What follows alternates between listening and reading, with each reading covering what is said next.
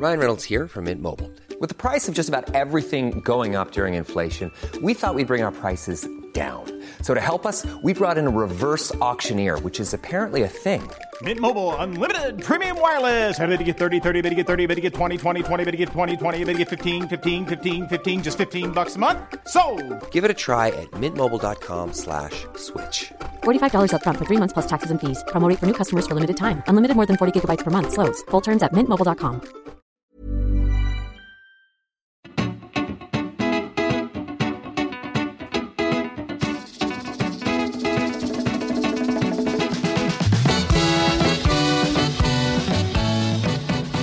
Muy buenas humano, muy buenas persona que me escuchas. Yo soy Tamara Pazos, divulgadora científica con formación en biología y neurociencia, y estás escuchando las reflexiones de un humano por persona.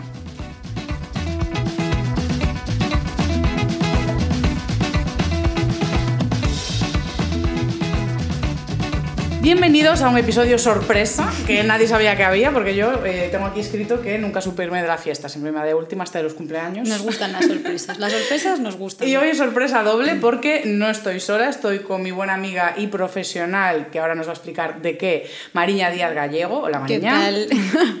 ¿Y qué bebida vamos a tener hoy especial en este episodio? Mariña y yo nos vamos a tomar un café descafeinado Sí, con porque leche. ya es tarde y queremos dormir, es importante. Pero además, eh, para traeros una receta nueva, este verano he estado probando lo que le llaman leche dorada, que no es nada guarro. No es nada obsceno, aunque lo pueda parecer. Sí, la verdad es que el nombre es un poco extraño, le llaman Golden Milk y consiste en una mezcla de especias, que es cúrcuma, que en principio tiene acciones antiinflamatorias, un poquito de jengibre, eh, hay gente que le echa pimienta negra y también un poco de miel y una leche vegetal, recomendablemente almendra o coco, que son como las que tendrían menos acción o A ver, tiene potencial pintón. inflamatorio. O sea, tiene pintón. ¿Quieres probar? Venga, sí, voy a probar un poco. Así das A ver, veredicto. voy a dar un veredicto muy real, ¿vale? De lo que me parece. Esto entiendo que es cuchara. Puedes usar ah, pajita. Compartimos pajita. Ah, pues está muy buena, ¿eh? Sí. Luego voy a volver a escuchármelo bien para saber exactamente los ingredientes.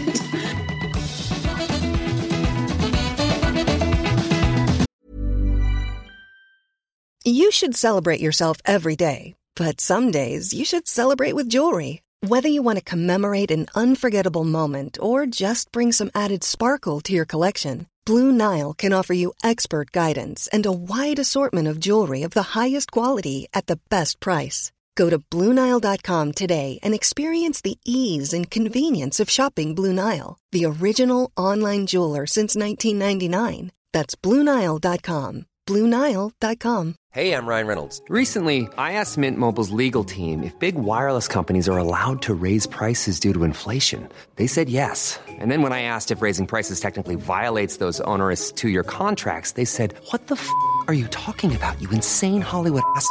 So to recap, we're cutting the price of Mint Unlimited from $30 a month to just $15 a month. Give it a try at mintmobile.com slash switch. $45 upfront for three months plus taxes and fees. Promo for new customers for limited time. Unlimited more than 40 gigabytes per month. Slows. Full terms at mintmobile.com.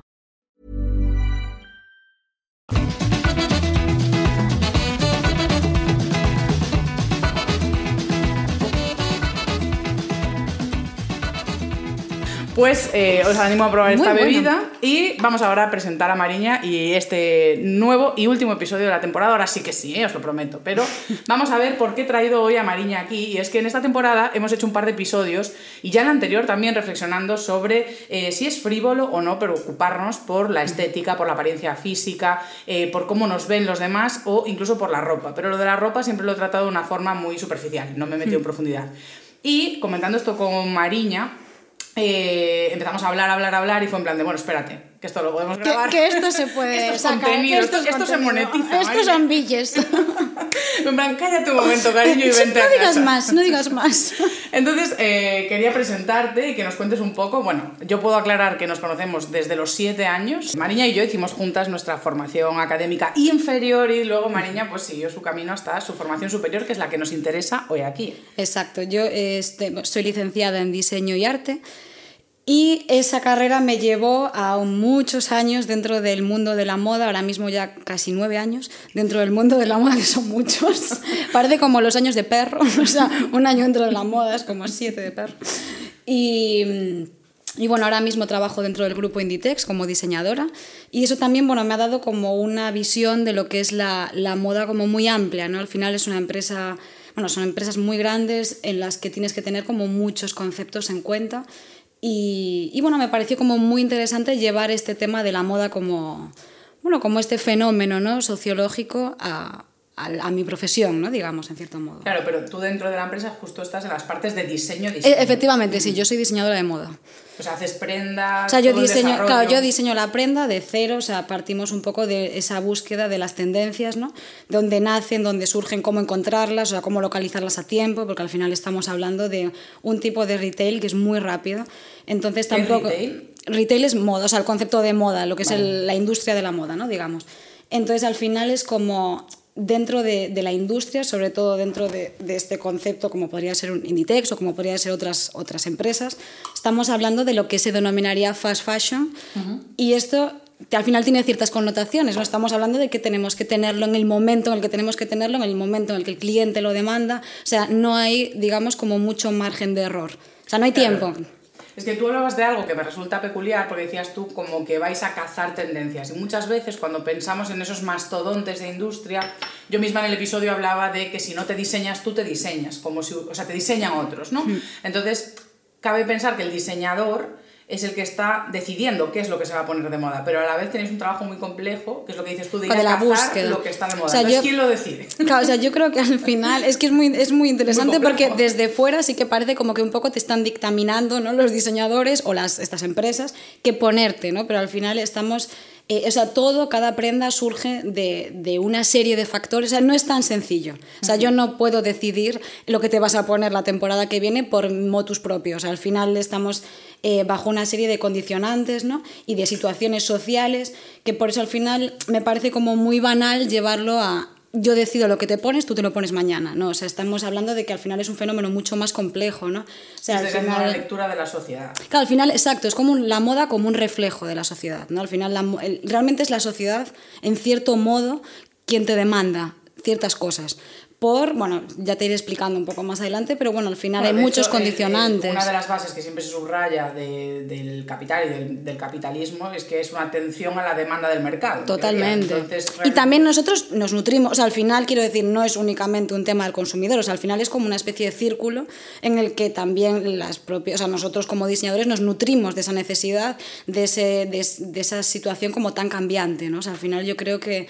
que es como un círculo que va girando y que al final tienes que estar como, como bueno, cazando un poco todas esas, esas eh, esos avisos, esas alertas que te van llegando constantemente y poder ejecutarlo para poder tenerlo en un tiempo límite. O sea, la verdad es que es un, es un proceso como más complejo. Sí, de hecho, a Mariña le pedí que para entender precisamente por qué la moda funciona como ese fenómeno sociológico, eh, le pedí a Mariña que hiciese un poco de deberes. Eh, para, deberes. para darnos un contexto histórico de cómo dentro de las sociedades Exacto. se van surgiendo distintas modas que tienen distintas connotaciones. Y nos hizo unos deberazos. Unos Mariña. deberes que te mueres. no, a ver, al final es verdad que si echas un poco la vista atrás, ¿no? Un poco cuando empezamos a plantearnos este podcast, me puse en situación de decir, vale, ¿dónde surge realmente el concepto de moda? ¿no? O sea, ¿de dónde, dónde nace la necesidad de vestirnos? O sea, al final... Si, o de que haya una tendencia, o que signifique Efect algo. Efectivamente, ¿no? Lo que pasa es que si nos remontamos muy a, al inicio de los tiempos, o sea, con el hombre prehistórico, digamos, al final la moda es, era más como un, un, nace como con un fin práctico, meramente práctico. O sea, estamos hablando de una situación que es un poco de vida o muerte. O sea, mm. o te abrigas con las piles que sea, con lo que puedas conseguir, o pues llega el invierno y, y adiós. O algo ornamental con simbolismo. Efe, efectivamente, a lo mejor pero... hasta temas de, crey de cre sí. ciertas creencias, bueno.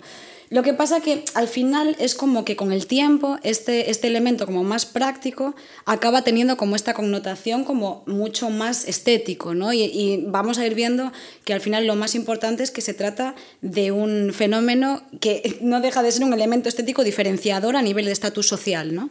Entonces, eh, realmente luego podemos ir analizando un poco las diferentes civilizaciones y nos encontramos como, por ejemplo, la civilización egipcia. O sea, al final la civilización egipcia empezaron a hacer prendas como mucho más elaboradas, empezaron a traer ciertas, eh, ciertos tejidos, como podía ser el lino, luego en Mesopotamia se usaba la lana, o sea, al final han ido como trayendo ciertas... Eh, ciertas tendencias, ¿no? Al final no dejan de ser corrientes o Pero tendencias. A la vez como reflejo de la sociedad, porque si lo piensas, ¿Cómo van a hacer moda con lino? Pues porque ya nos dice algo del territorio, Efectivamente, de, los recursos, claro. de la capacidad de cada persona, habrá Exacto. materiales más o menos caros. O sea, no sé en esos que tienes cuáles son más caros que otros. No, realmente, o sea, en el caso, por ejemplo, de Egipto, estamos hablando de que ellos principalmente centraban su producción en lo que sería el lino y, y el algodón, ¿no? Y sobre todo prendas, eh, bueno, a nivel estético eran blancas. Era Lo que se lleva esta temporada un No, montón. Lino, ojo, no, este verano no ha podido ser sin lino, eso es una realidad.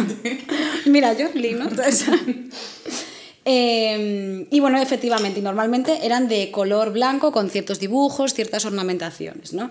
Incluso según el estatus, pues podían verse adornadas con piedras preciosas, con algún tipo de pieles, etcétera. Y eso podría hacer.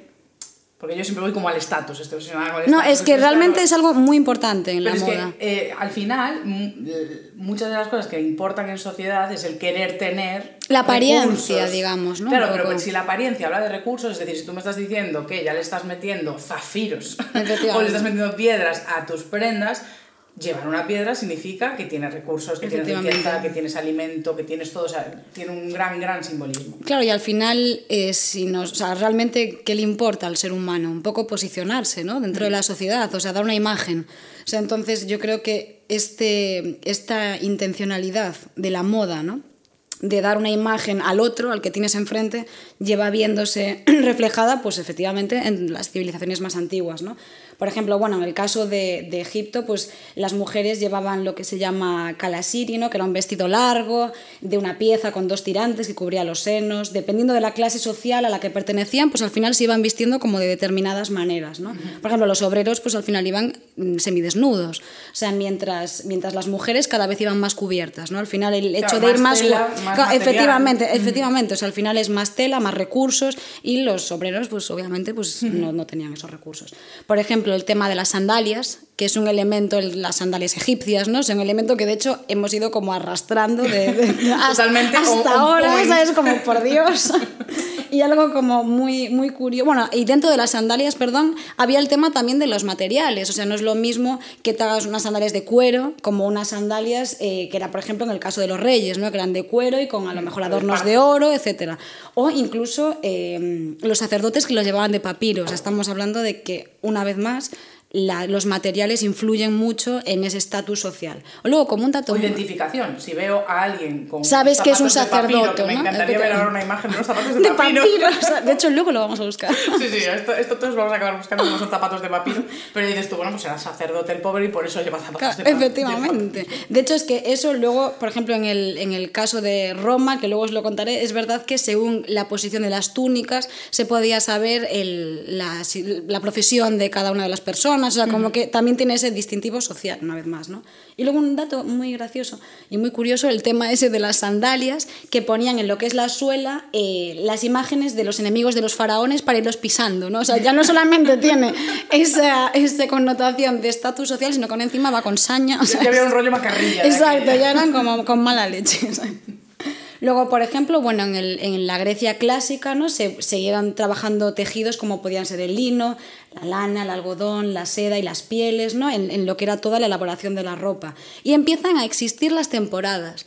O sea, las temporadas como las conocemos hoy en día, un poco pues la temporada de verano, temporada de Pero, invierno. Claro, también, bueno, a ver, aquí estamos hablando sobre todo de cultura occidental. Efectivamente, eso es muy importante, claro, muy importante. Eh, pero claro, eh, entiendo que las estaciones en Egipto son menos, es que no, no, no conozco. A ver, son, el calor es, son agresivas, ¿no? Pero es verdad que también el invierno en el desierto es, es, Sí. es jodido. Entonces, ¿dónde empezaron con las temporadas? En Grecia es como un momento en el que se empiezan a jugar con esas temporalidades dentro de la ropa. Y luego, por ejemplo, algunas prendas como un poco a destacar a nivel tendencia podían ser el chitón, eh, que era una túnica, chitón, o el imatión, que es como una capa, ¿no?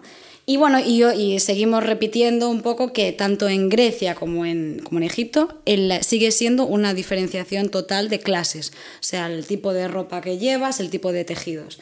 Y luego, por último, en Roma ya lo mismo que comentabas tú antes, al final estamos hablando únicamente de Occidente, o sea, no estamos eh, entrando a valorar pues, otras, otras estéticas, otras corrientes. En Roma, por ejemplo, la verdad es que era un, fue de las más prolíferas, o sea, al final, eh, de hecho... Tentosos en todo. En la todo, gente. o sea, hasta de hecho eh, hacían parodias, ¿no? Un poco en los grandes, o sea, en los, los escritores, en los teatros, un poco de los grandes gastos que hacía la, la población en cuanto a su armario, o sea, al final era como algo súper... Había sátira. Había sátiras, efectivamente. Y era o sea, como... que ya había una crítica social. Efectiva, es que yo creo que ahí empieza ese- como un poco a introducirse también la moda como, o sea, este concepto de ostentación social como hasta desde un punto de vista como muy crítico, ¿no? Y Bueno, pero porque siempre va a ser una crítica de, de las clases, sobre todo bajas, que no pueden permitirse esa ostentación o que incluso tienen falta de recursos y ver pues a las personas que te gobiernan, te dominan, etcétera, etcétera, con ese despliegue siempre va a ser sujeto, Mm. Claro, e- objeto de sátira o incluso sátira a aquellas, aquellas eh, clases intermedias Exacto. que tratan de imitar a las más altas que o, también o incluso desde un punto de o incluso desde un punto de vista un poco más bohemio, ¿no? Escritores que a lo mejor escapan un poco de pues ese ser un poco outsider, ¿no? O sea, no quiero pertenecer a ese movimiento, no quiero pertenecer a esa a, esa- a ese ciclo social de, de ostentación, etcétera, y, y al final pues bueno, es un poco lo que de ahí salen como un poco todas estas parodias, ¿no? Y, mm, y es verdad que en Roma es como un momento como muy glorioso de los artesanos, ¿no? O sea, se empiezan a hacer todo tema de bordados, camiseros, curtidores, zapateros. O sea, bueno, la moda empieza como a adquirir a nivel profesión como mucho estatus, ¿no? Y, mm, y efectivamente, como os comentaba antes, el tema de las túnicas pues hacía, ejercía un poco de, de identificar la posición social o el oficio ¿no? de las personas.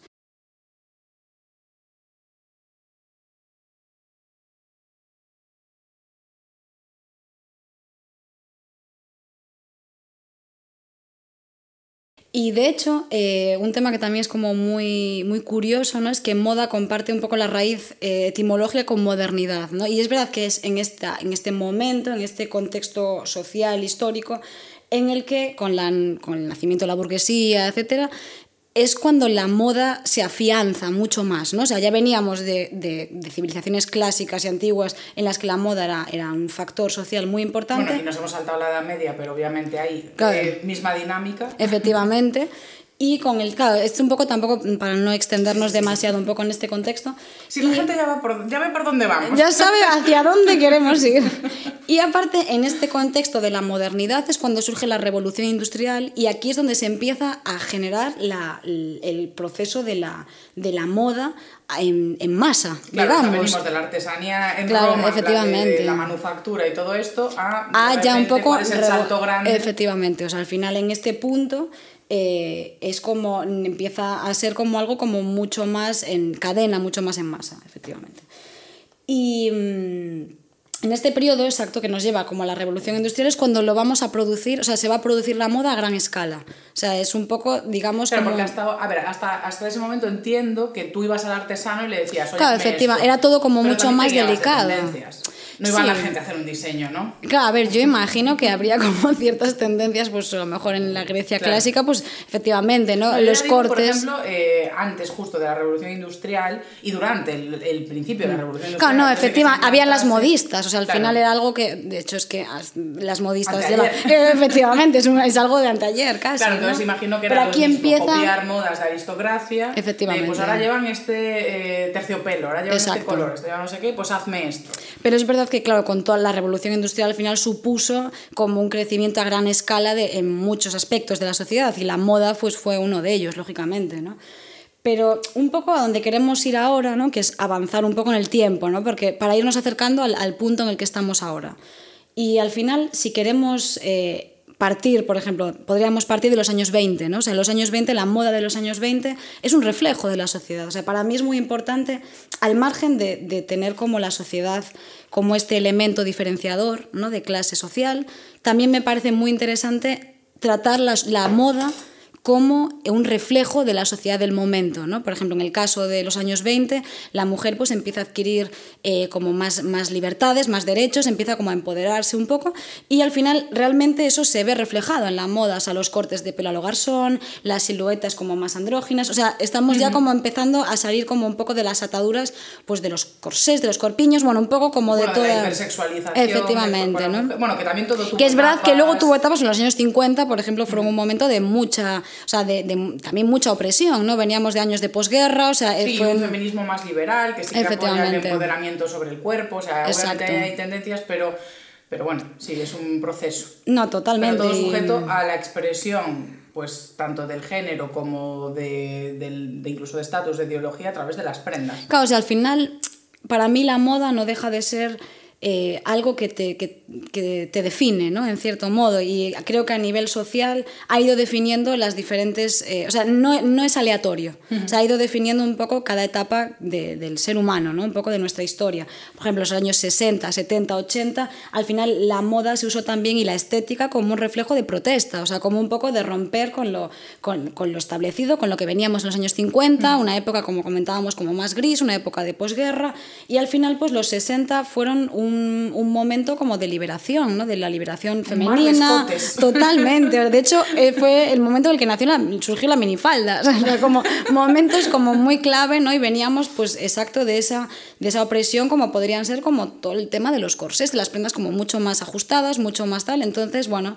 Sí, eh, incluso que llegaban a ser lesivas. Totalmente, o sea, de hecho, uno de los motivos por los que se dejaran, o sea, de- dejaron de hacer corsés era por el tema de que sufrían, las mujeres sufrían abortos, o sea, temas de, de problemas en los órganos, o sea, al final estamos claro, hablando de estás superior, exacto. sí, sí, sí. O sea, estamos hablando de temas como bastante, bastante complicados, ¿no? Entonces, eh, volviendo un poco como al presente, ¿no? y dejando un poco el contexto, el contexto histórico atrás, eh, si nos ponemos a pensar en algo mucho más cercano a nosotros, para que no nos suene como tan lejano, la época del COVID, por ejemplo, ¿no? dentro de, del- de la- las personas que hemos trabajado, bueno, que trabajábamos en el sector de la moda en ese momento, ahora mismo igual es un poco pronto para poder analizarlo Como un fenómeno como un de fenómeno moda. de moda, pero es verdad que fue una, una época en la que las tendencias eran como muy comfy, como muy Sí. ropa muy cómoda. Y es verdad que fue un periodo muy corto de tiempo, pero la, se giró. O sea, al final la moda pero estuvo. hemos llegado a un contexto en el que si bien los griegos empezaron con igual dos temporadas, ahora, Ahora son micro temporadas. claro. Es que, de hecho- Entonces eso permite que incluso, eh, aunque estemos tres, cuatro meses encerrados en casa, se permita, que algo Efectivamente. bastante... Sí, y como que. Y no sí que... sabíamos cuánto iba a durar. Claro, efectivamente, tampoco se sabía, entonces íbamos preparando, que íbamos preparando el armario, no vaya a ser. Y es verdad que, por ejemplo, la salida de- del COVID, si la tengo que describir de alguna forma, es como todo lo contrario, ¿no? Fue como una explosión a nivel tendencias de brillos, eh, lentejuelas, eh, prendas como muy glamurosas, o sea, la- lo que es la, la información a nivel tendencias Sí, que hubo justo rollo de los después. 90 de todo el Sí, efectivamente. o sea, platas. una explosión en todos los sentidos, ¿no? Un poco como esa explosión de, de salir a la calle, de volver de, y recuperar, fiesta. efectivamente, la fiesta, volver a recuperar un poco como nuestra, como nuestra vida, ¿no? Entonces, eso sí que es verdad que fue como algo como muy Que lo curioso. has notado tú dentro. Mucho. Nunca había tenido esa reflexión, la verdad. O sea, mucho porque al final también yo creo que en este caso pues la, la moda se adaptó a esta situación, ¿no? Una situación en la que lógicamente pues nuestra vida social era prácticamente nula y nuestro Y contexto chándal viejo no y, el valía, ca- y había que había que renovar había que seguir con el ciclo del gasto porque no nos podía más quedar aquí entonces, al final es como que un poco la. Después de analizar todo este contexto ¿no? social, eh, es verdad que entramos como un poco en el melón, ¿no? Un poco en el gran debate de decir si la, la moda o lo que es el concepto de moda Sí, sin comprarte un chándal para pandemia. era importante o no, si es algo superfluo ¿no? o y banal o si realmente ha tenido, eh, o sea, se debería de analizar como algo, como un medio de expresión eh, puramente antropológico, ¿no? Y yo realmente, eh, yo me decanto por la, la segunda, la segunda opción, ¿no? Al final me parece que es un fenómeno social, o sea, le decimos al mundo cómo queremos que nos vea. O sea, el- es como que tú tomas, una, tomas decisiones desde el momento en el que abres tu armario y estás tomando una decisión. ¿no? O sea, Bueno, a ver, yo, o sea, sí, o sea, yo creo que a nivel, eh, a nivel comunidad Sí. hay mucha información en la moda y sí que hay ese, ese efecto antropológico. O sea, yo creo que como grupo sí. A nivel individual creo que sí que se puede llegar a ser frío. O sea, la moda en sí es imposible que tenga a nivel colectivo nada frívolo o banal, porque efectivamente da mucha información y es lo que hemos visto todo el rato. O sea, todo lo que has contado es como, eh, dependiendo de la tela, de lo que lleves o no sé qué, estás dando Estás diciendo algo, o sea, ¿no? Claro, y lo banal y lo frívolo implica que no tiene valor, que no tiene peso, que no tiene relevancia. Entonces, es imposible meter a la moda como algo colectivo en, algo, en un cajón que no tenga relevancia. Sin embargo, a título individual, yo creo que dependiendo del interés, de lo que pongas, de lo que pienses, qué te vas a poner, qué sentido le pones eh, a todo eso, qué reflexión hay, es lo que mencionaba en el otro podcast de que puedes estar siendo diseñador de ti mismo, es Exacto. decir, pues yo sé qué tipo de prenda me gusta, qué quiero comunicar con ella, Hmm. de qué tendencia viene incluso, ¿sabes? Pues por ejemplo, eh, también te iba a preguntar un poco cómo son eso, ese momento en el que tú cazas tendencias y, y a qué atienden, porque si yo no sé de dónde viene la tendencia que me estoy poniendo, no tengo ni idea de dónde está el diseño, ¿sabes? Es decir, Exacto. tú ahora sí que nos vas a contar cosas muy interesantes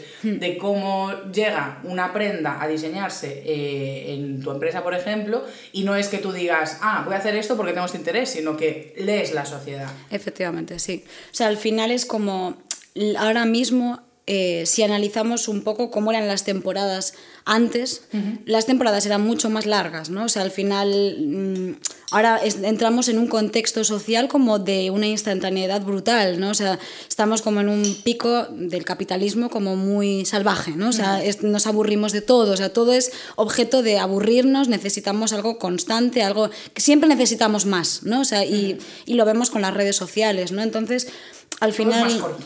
Exacto, ¿no? Y de hecho las, lo que son las tendencias y la- las tendencias de moda son cada vez más cortas. O sea, es, es como muy... O sea, al final podemos estar de repente en una tendencia que puede ser pues el, el destroy, pues todas las prendas como más rotas, más desgastadas, ¿no? Pero es que a lo mejor de aquí a, mm, a un mes estamos en todo lo contrario, ¿no? Y al final esto suele ser objeto de cualquier cosa. O sea, cualquier cosa es objeto de convertirse en una Porque tendencia de moda. claro. O sea, mm, voy a poner un ejemplo. Pues, Bueno, ya el ejemplo de la pandemia. Eh, eh, Efectivamente, ahí es correr a, a cubrir O sea, es una como, "Ey, que necesidad. está la gente en casa, no Hay que- tres semanas Hay tres vestirlas. pero tiene que haber tendencia. Tienen que estar cómodos, es muy importante. Eso sí que es importante. sí. La comodidad.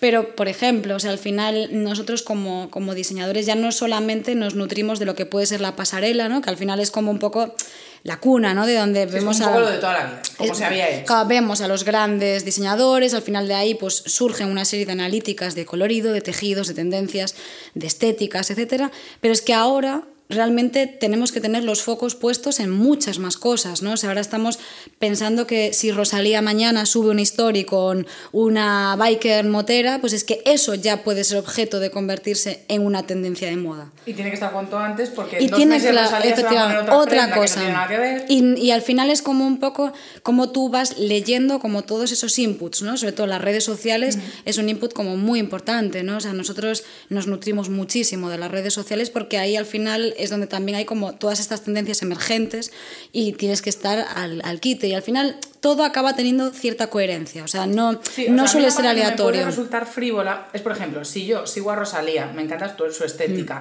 Mm. está vinculada incluso a su música, a etapas de tal. Entonces veo esa prenda en una tienda y digo, en plan de hostia, pues esto está identificado conmigo, incluso con, Sí. con, con mi manada de gente que nos vestimos así y tal. Pero yo creo que hay veces que sí que es como, ah, se lo vi a tal, tal, tal, tal, a tanta gente. Claro, que al final deja de ser- Gente que sé que viste bien o gente que marca tendencia y como quiero ir a la moda o como quiero seguir la tendencia, Mm. me pongo lo mismo. Pero no entiendo. No entiendo que ¿De la dónde- de diseñadora dónde viene, fue porque no? vino de Rosalía, no sé qué, no sé cuántos, es como que muchas veces nos ponemos cosas que no sabemos ni de dónde viene esa moda. No, totalmente. Y al final todo esto viene como de análisis como mucho más extenso. O sea, nosotros tenemos acceso también a, a- a todas estas analíticas de desfiles, de tendencias, que, pero realmente Y viajáis a otros sitios. viajamos a otros países. Por ejemplo, en la- los viajes a, a Corea, por ejemplo, Corea es un, es un destino en el que suelen ser eh, como muy pioneros en nuevas tendencias. Al final es como que hay tan muchos... Intentáis viajar al futuro. Al todo fu- rato. efectivamente, todo el rato. Es como hay muchos inputs, ¿no?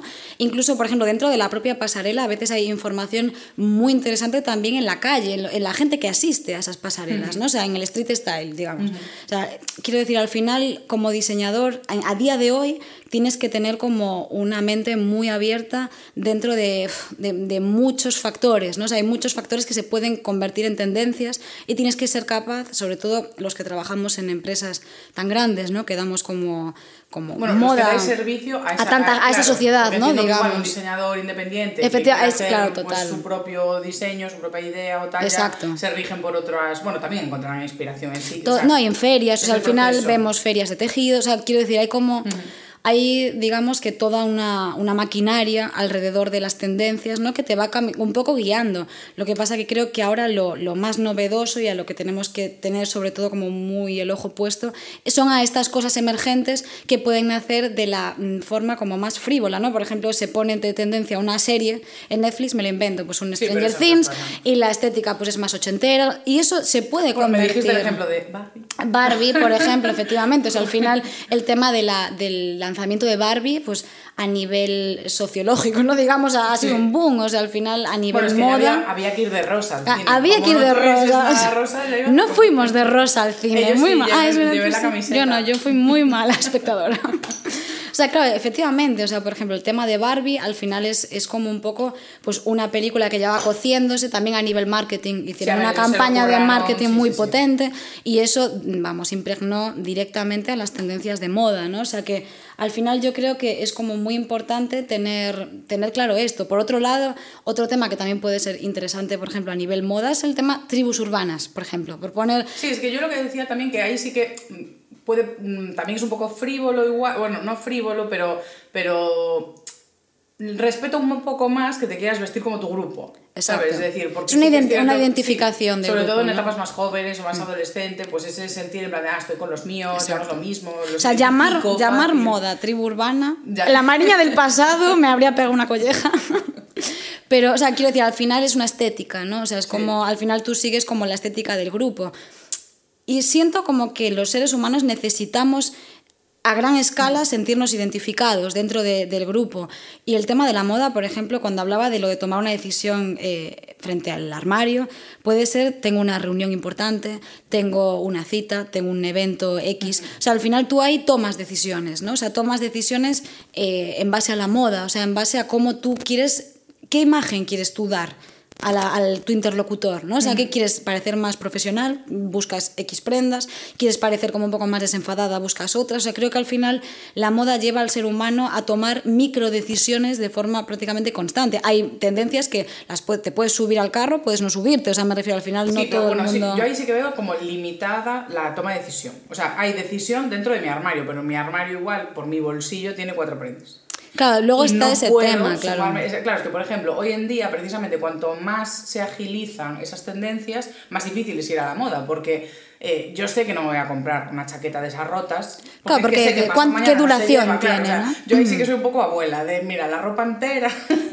porque esto sé que. Porque que ¿cómo puede ser que valga más? O sea, ¿cómo puede No, ser no, no, que no. valga más si le No falta un cacho? no, pero ¿sabes? Típica ropa que dices tú, es que tiene mucha marca temporal. No, Yo trato de total. rehuir por ahorrar, porque Sí. sé que, por ejemplo, esta camisa negra, malo será, que decimos aquí en Galicia. Sí, que no te la de vayas a poner. años no me la puedo poner también. Sin embargo, eh, eso, pues sí que es cierto que algunas que me flipan mucho, porque también a mí sí que me gusta ver fotos del pasado y lo que decías tú de. Y joder, tener esa, esa imagen de "Ah, cómo hemos ido 2006 nos evolucionando. dio con esta ¿no? mierda. Que de hecho me cabrea un poco que estén rescatando todo el rato lo de los 2000. Tenéis que parar Claro, con eso. ya, los tiros es- bajos vienen es que fuertes. van a venir aliens a la Tierra y no van a entender nada. No, madre, pero esta gente ya vinimos hace 20 años y estaban igual. O sea, Claro, que- no, o van a ver el, el récord fotográfico, van a No, ver el, el no van a entender. no van a saber colocar las fotos. a ver. ¿Por qué se están vistiendo en 2023 como en 2006? A ver, al final la moda y sobre todo a día de, o sea, es muy cíclica. Sí, a ver, o sea, estamos hablando de ciclos en los que vamos añadiendo factores nuevos, pero la moda tiene una, o sea, está sustentada por, por un tema muy cíclico, pues vuelven los 80, pues vuelven los 90,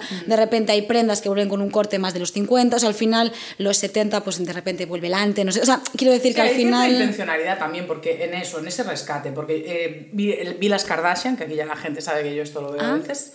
Yo todavía no las vi, tengo que pues, pues esto promete. Y eh, Dolce Gabbana, por ejemplo, le pidió a Kim Kardashian que dirigiese un desfile, como la diseñadora, bueno, no diseñadora, pero como la directora creativa del desfile, Mm. Sí. escogiendo en sus. mm, Ah, bueno, es verdad, todas las, 90. las prendas que se había puesto en los 90, es que creo que O sea, no solo, no solo las que se había puesto ella, pero hacer como todo un desfile Vale. del armario de Dolce Gabbana. Ah, de como los sacando 90, un poco los claro. key items del- de ellos de los Claro, 90. claro. Entonces, como un revival, o sea, al final yo creo pero que... el hecho de que Dolce Gabbana saquen eso también es lo que dices tú, pues empiezas a ver Claro, la efectivamente. y, y era todo lo que decías, brillos, platas, eh, chokers, eh, no sé, todo muy, muy Y muy- por ejemplo, el hecho de que un. Dolce Gabbana de repente, bueno, quien dice Dolce Gabbana habla pues de cualquier otro, otro diseñador, ¿no? Gucci, Versace, bueno, quien sea, ¿no?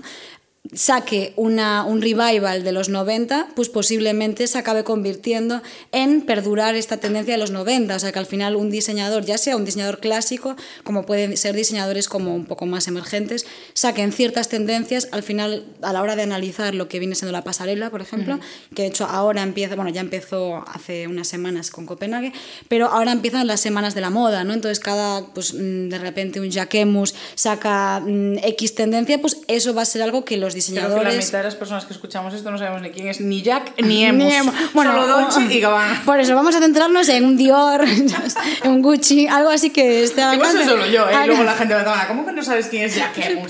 Por favor. Bueno, pues cualquier diseñador eh, X, eh, si Gracias saca... por traer cultura. a un buen Bueno, persona. cultura. Bueno, sí, ya que hemos es muy Sí que es cultura, hemos puesto en valor No, la moda. no, no, ¿cómo va a ser total. cultura? La que me falta a mí en ese tema. Ah, luego te paso así unas imágenes de cuatro desfiles y te pones al día. ¿no? Pero, pero bueno, el hecho de que ciertos diseñadores pongan en, en tendencia ciertas estéticas, al final pues, se acaba convirtiendo en, en, en parte de esa analítica ¿no? que nosotros vamos absorbiendo para construir tendencias futuras. ¿no? Claro, sí, de hecho eh, hay mucho prejuicio eh, y este programa no es una puesta en valor de la gran industria de la moda, No, nada en así. Hecho que esté aquí Mariñas por su formación académica y no por donde trabaja. Pero sí que es cierto que nosotros cuando estudiamos en su día lo del preta porté, que en algún Sí. momento yo sé que estudiamos eso, sí que fue como una, una especie, no de igualador social, pero sí que es cierto que fue lo que permitió a clases muy bajas cambiar de prendas, Mm. incluirse a las modas, el hecho de copiar tendencias de alta costura en mm, unas ropas que valen, mm, pues eso, una, es que no es ni una décima parte, 100 veces menos. Mm. Igual, pues sí que ha hecho la moda más accesible a la gente. Lo que pasa es que es paradójico que por un lado es como, parece que sí que es un igualador social, pero a la vez hay tanta rapidez que es como que es que no. A está. ver, a mí sí, Eh, sí que cuando estaba escribiendo un poco, o sea, un poco ordenando mis ideas con respecto a este tema, sí que todo el rato me venía como un poco una idea y es que la moda no deja de ser un privilegio social. O sea, al final es algo que se lleva viendo desde, desde el inicio prácticamente del, del ser humano y ahora sigue siéndolo. O sea, al final no todo el mundo tiene la, la capacidad económica de seguir el ritmo ¿no? de, de todo esto. Y es verdad que la... Es parte del atractivo también. O sea, Sí. no deja de ser eh, lujo, no deja de ser. eh, o sea, dependiendo de cómo la enfoques, pero sobre todo eso, el poder seguir la tendencia no deja de ser mostrar que tengo recursos para poder seguir Claro, tendencia. exacto. O sea, al final es, eh, vuelve a ser a otra escala, de otra forma, de otra Grecia. manera. Exacto, volvemos a la Grecia clásica. ¿sabes? Y yo llevo lino y el otro, el pobre, pues va en chanclas. Pues es así, o sea, es como descalzo. En, chanclas egipcias. No, es que verdad, que- no. Que hay que, hay que rescatarlas. Entonces, bueno, al final es verdad que un poco analizando el tema de la moda, ¿no? Un poco escapando de todo este contexto de si es o no es una banalidad, etcétera. Sí que también me venían como ciertas ideas a la cabeza de pensar que la moda en algunos casos ha hecho un poco de avanzadilla de algunos de los debates sociales que luego se han ido eh, se han ido teniendo, ¿no? Como por ejemplo lo que te comentaba antes de lo que es el concepto genderless, ¿no? Que sería sin género, pues es un concepto que, de- bueno, pues en estos nueve años que llevo trabajando en la moda, pues se- lo he tratado Lo con mucha, como, con mucha normalización, o sea, era un concepto súper común, o sea, era algo como muy cotidiano, digamos, ¿no? Y es verdad que luego se ha visto como que han- se ha puesto un poco, digamos, sobre la mesa hace no tanto tiempo a nivel sociedad, ¿no? O sea, o por ejemplo el hecho pues, de que hubiera en pasarela pues, mm, o, eh, modelos masculinos como, como con una estética más femenina, más andróginos, que llevaran incluso prendas de mujer. O sea, es algo que dentro de, la, de lo que es la moda, sobre todo la alta Claro, no costura... de ser una expresión en forma de arte. Efectivamente, que siempre va a ir claro. por delante de, de la mayoría social. Claro, y creo como que en ese sentido sí que hay como ciertos debates que la moda ya en algunos casos solucionado, o sea, que ya se ha normalizado, ya es algo que está totalmente bien visto como algo normal y que se está empezando a normalizar en nuestra sociedad, ¿no? Entonces me parece como interesante también ese enfoque, porque es verdad que luego está el otro contrapunto, ¿no? La moda puede ser algo maravilloso como puede ser algo también como terrible para la sociedad, ¿no? Como pudo haber sido pues la estética esta de los 90 de la extrema delgadez, o sea, al final también la moda no, no ha dejado de ser en muchos casos pues eh, un tema de, de propiciar al, al, ser humano inseguridades, como pueden ser temas de TCA. Eh, Sí, sí, justo también el comentario que te ponía yo, que, que me despertaba a mí todo esto, en el guion te lo ponía, eh, es la parte de que muchas veces tratamos de analizar la moda como si fuese un hobby más, en plan de como te puede gustar el fútbol, te puede gustar Claro. el badminton, te puede gustar macramé o te puede gustar la moda. Y tratar de reducir la moda a algo tan pequeño, Claro, es que de que se pueda estudiar en es frívolo, no es frívolo, es bueno, no es bueno, es como, no, no puede ser así. Yo creo que parte de eso sí que tiene una connotación machista y es precisamente porque las mujeres somos las que clásicamente hemos despertado más interés Mm. por la moda o a nivel social es lo que más se ve, que nosotras... Es que solo hay que ver cuántas tiendas de mujer hay en los No, no, sitios totalmente. y cuántas tiendas de hombre. Entonces, yo creo que el hecho también de que la moda o el interés por la moda se considera algo frívolo, yo creo que es una machistada de libro. A modo, claro, es que ¿para qué te vale la moda? Para presumir, es algo banal, es algo superfluo. Pues el Entonces, maquillaje o cualquier claro, otra- como yo creo que simplemente se ha metido en un cajón de cosa frívola por ser cosa de mujer. Es una opinión así un poco que, que Hmm. No. siempre sabéis que me podéis escribir al correo tamarapazos.com. ¿De qué ha dicho? ¿Qué ha para- dicho? Sí, sí, siempre para comentar lo que queráis, pero sí que es cierto que yo creo que hay algo de eso porque sí que es cierto que una mujer que está muy preocupada por la moda, por la ropa, por lo que sea, se la considera frívola. No, y aparte, en muchos casos, la propia moda O como ha, que no tiene cerebro, ¿sabes? Es decir, que estás muy preocupada por la estética, por maquillarte, por no sé qué, no sé cuánto, ya, Ya. parece un poco lo que le pasa a los tíos con el gimnasio, ¿no? Estos de super machacas que dices tú, en plan, estás muy preocupado por la estética, pues yo creo que la moda eh, muchas veces tiene esa connotación de que parece que te preocupa algo súper frívolo y es como, mire, señor, dependiendo del contexto y el cómo, esto Exacto, puede tener sí. una grandísima implicación. De hecho, me gustaba mucho cuando estabas pasando unos diseños que, que, joder, estabas mirando cuadros, estabas inspirándote, o sea, no haces un estampado porque sí. No, y aparte, como que también siento con este melón que hables del tema de- del machismo ¿no? dentro de la moda, también, si, si- la moda también nos ha jugado muy malas pasadas a las mujeres, o sea, como pudo ser lo que hablábamos antes, el tema del corsé. O sea, y es verdad que a lo largo de la historia, la moda para las mujeres eh, ha sido como muy compleja, ¿no? O sea, era, era todo como, pues, mm, todas estas, estos vestidos, estas enaguas, o sea, al final... Sí, todo era una marca de dominación, Claro, era como los decirlo. tacones, o sea, al final, quiero decir, siempre ha habido como ciertas connotaciones eh, un poco como, bueno, un poco y muy machistas, ¿no? El tema del corsé me parece como un clásico, ¿no? O sea, al final es como... Sí, es que yo tengo sentimientos encontrados con eso, porque por un lado es como que está esa imposición social de la mujer preocuparse por la moda, Hmm. por la estética, por el maquillaje y por demás, eh, para tener un estatus hacia los hombres. Pero es que a la vez, a nivel histórico, se ha creado una grandísima cultura de conocimiento en la moda, la belleza y la estética en las mujeres. Entonces, yo siempre tengo sentimientos encontrados. Como una porque, dualidad, Claro, o sea, no hay final- de- o sea, sí, puede tener un origen misógino, puede tener un origen machista el hecho de que tengamos tanta preocupación por la estética, pero a la vez hemos generado tanta cultura y conocimiento en torno a ella que me parece súper bonito y a la vez me parece algo que hay que preservar, que hay que atender O sea, yo y creo que es un... lo que tenga sentido, ¿no? No, totalmente. Y creo que es un distintivo de la sociedad. O sea, al final es, es cómo nos vestimos, es cómo nos expresamos. Bueno, eso que es- decías, también hubo una transición de- Totalmente. De, liberación. O sea, yo tampoco soy ahí feminista hiperliberal de, de empoderar tu cuerpo mostrándolo y todo eso. O sea, no, no estoy muy alineada con eso, pero sí que creo que hubo una liberación hasta el punto de que mira qué camisas llevamos tú y yo. No, no, ¿Sabes? Totalmente. O sea, muy estamos aquí. No, y, y es un poco, si pensamos en el contexto actual de lo que es la moda, realmente la, la moda para la mujer ahora mismo es mucho más liviana, ¿no? O sea, es mu- o sea, estamos eh, adquiriendo como hasta, como, voy a poner un ejemplo, el hecho de que se pusieran de moda las deportivas. O sea, Ya. para mí eso fue el gran boom. bendición. O sea, fue como puedo llevar una americana y un pantalón Sí, y puedo ir en recuerdo que- deportivas. eh, recuerdo O sea, que no. aquí no se llevaba, llevábamos bailarinas, llevábamos zapatos, llevábamos Claro. botines. y Estos de pobres pies, intercambio en estos la- pobres estamos pies. en la ESO. Mariña y yo tenemos ahora 30 y... Bueno, yo 30, 30, Mariña 30, no me sumes. Bueno, 31, Mariña 30, ahora le vienen.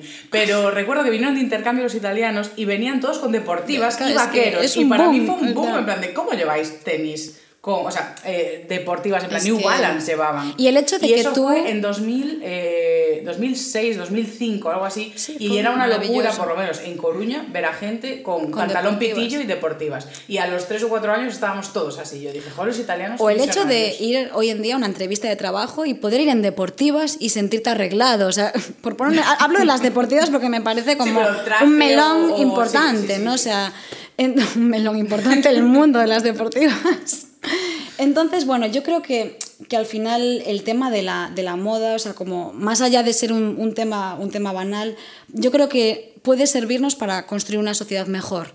¿no? O sea, yo creo que tiene también esa, esa fuerza, ¿no? O sea, es, un- es algo que tiene fuerza para hacer, el- para hacer el mal, para hacer el bien, o sea, es un poco según también cómo, cómo nosotros la usemos, ¿no? Sí, Desde o sea, es que puede parecer que estás tirando un balón muy largo, como diría en inglés, un long shot, pero es que si lo bajas a tierra realmente sí, porque cuando piensas en cada persona que manda un mensaje con sus prendas, incluso su familia, de pues mira, pues eh, incluso personas no binarias, es decir, el hecho de que puedas mandar un mensaje a tus compañeros de trabajo, a tus amigos, Mm. con, con tu nuevo código de vestimenta, con tu nuevo estilo, con lo que sea, eh, sobre todo si hay detrás una identidad, es bastante empoderante. O por ejemplo el tema de la inclusividad, ¿no? que ahora sí que es algo que, que a nivel, o sea, todas las empresas están como, como un poco impulsando como esos cambios hacia la inclusividad. O sea, al final para mí es un mensaje muy importante a la sociedad. O sea, tú verte reflejado, ¿sabes? Sentirte reflejado. Yo creo que no hay nada peor que no, no sentirte reflejado, ¿no? Cuando, cuando ves pues, una marca de ropa y dices, es que no me siento aquí, o sea, no, no me veo, ¿no? Al final el hecho de, de tener como modelos más inclusivas, con diferentes tipos de tallas, diferentes estéticas, diferentes eh, lo que sea. O pues, al final- diferentes tiendas, o sea, yo creo que eso, bueno, es que esto ya nos da para siete podcasts, pero yo también tengo mis sentimientos encontrados con ese individualismo extremo de que todos tengamos que tener lo que, bueno, o sea, tengo mis sentimientos encontrados, pero sí que es cierto que hay, pues eso, no hay una marca que tiene subtipos de, o sea, dentro, dentro del propio Inditex hay subtipos. De, Sí, como diferentes tipos de- modo, cliente o de clienta. y siempre te vas a encontrar identificado. Para mí eso está bien siempre y cuando no reste colectividad social. No, totalmente. O sea, y aparte del tema de la, de la mejora a nivel social, pues como podemos hablar de todo este tema de la, de la inclusividad, etcétera, también para mí otro melón muy importante, que esto sí que da para mucho. No, ese no te lo voy a dejar abrir, Este no lo vas a dejar hablar. Pero bueno, es un poco impulsar dentro de lo complicado que es para la sociedad capitalista impulsar eh, el fenómeno de la sostenibilidad, ¿no? El, bueno, el fenómeno no, la necesidad, o sea, la necesidad de la sostenibilidad. eh, Así que, claro, justo ese melón es un melonazo. Melonazo muy importante. Porque claro, ¿cómo vamos a hacer una industria sostenible con tantas temporadas? Y con tanta demanda y con, con, bueno, con esta, este efecto cíclico tan rápido. O sea, realmente a veces me explota el cerebro pensando en capitalismo y sostenibilidad. Y digo, vamos a ver, o sea, estamos locos. O sea, es como, no, No me, ocurrir. no casa.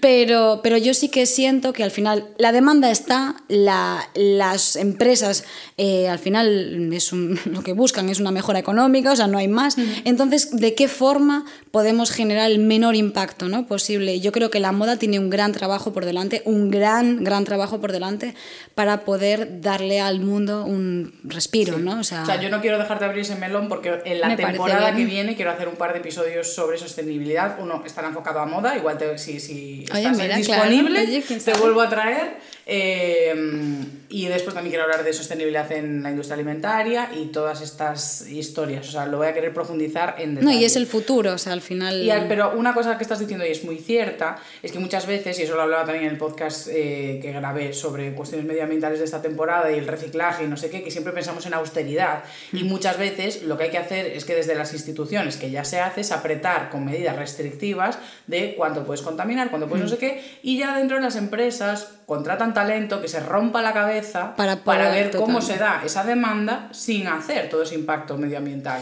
No, y sobre todo para mí es pensar en una economía circular, ¿no? O sea, al final eh, tú puedes generar eh, todo tipo de, de- de, bueno, de las prendas, las, tú generas una prenda, pero esa prenda, ¿cuál es el ciclo de vida, ¿no? De Sí, es esa decía, prenda, tienes que claro. hacer un diseño y el, y el problema que hemos tenido hasta ahora es que el diseño acababa en el consumidor. Claro, acaba Como, y se está. pierde Y es y- como, no, no, el diseño tiene que acabar sea, en cómo se va a... Claro, ¿De qué forma podemos darle un un- una nueva vida ¿no? a esas prendas? Y al final eso a nivel impacto medioambiental, o sea, sería increíble, ¿no? O sea, creo que es, es un poco hacia donde vamos, es el futuro. Y... Claro, yo creo que la conciencia tiene que estar en. Ya, lo, ya digo, esto lo vamos a tratar, ya vamos a irnos despidiendo. Sí, no vamos a Claro, tocar lo más vamos a tratar temas. el siguiente, pero yo creo que vamos bien en cuanto a demandar a las instituciones que aprieten a las empresas a modo, oye, romperos la cabeza, tenéis talento dentro, contratad Exacto. ingenieros, lo que haga falta para que el diseño no acabe en la prenda y acabe en la vida útil de eso de forma Totalmente. sostenible. Y que la sostenibilidad sea una moda. Y hay pasta O sea, para hacer eso. o sea, no, total. Solo y, falta el aliciente de. de- y también para- siento que la sociedad lo está demandando Sí, sí, cada sí. vez más. O sea, al final mm, cada vez más empresas están eh, poniendo las alertas, ¿no? O sea, y hay un montón de, de leyes que les impiden hacer ciertas cosas, etcétera. O sea, creo que al Y eso final. es lo que va agudizando el, ingenio. Exacto, totalmente. Entonces yo creo que este melón lo podemos. Si esto ya la gente hay que dejarla en paz. Sí, venga, que ya llevamos mucho tiempo dando la brasa. Pero bueno, quiero daros las gracias. Eh, este regalo es una conversación así con mi buena amiga Mariña eh, para... Para mí me da un poco de, de- de horror que la temporada acabase en el 19. No, es que El 20. no, el- no, es que tiene que ser 20. Aquí cerramos ciclo o no cerramos. Así que nada, muchas gracias por escuchar este último episodio. Nos vemos en octubre con la siguiente temporada que también va a seguir en abierto. Muchas gracias Mariña por venir. Nada, muchísimas gracias a ti por este café, por la- mucho. sorbito de. He aprendido que no me tengo que poner sandalias egipcias. No, bueno, bueno, en sandalias romanas. Sí, ah, no, bueno, las egipcias por los faraones. Sí, hablaste un poco con desprecio. O sea, que eso está pasado. Yo, yo de Mariña me fío. Mariña me dijo cuando me puse pelirroja que me vistiese de verde. Bueno, claro, Siguió sí, diciendo el- más colores, pero yo solo escuché verde. Verde, verde. Verde, tonos tierras, así como Claro, claro. naturales. Es, es mi guía, es mi guía. Eh, así que nada, pues muchas gracias. bueno, muchas gente. gracias por invitarme.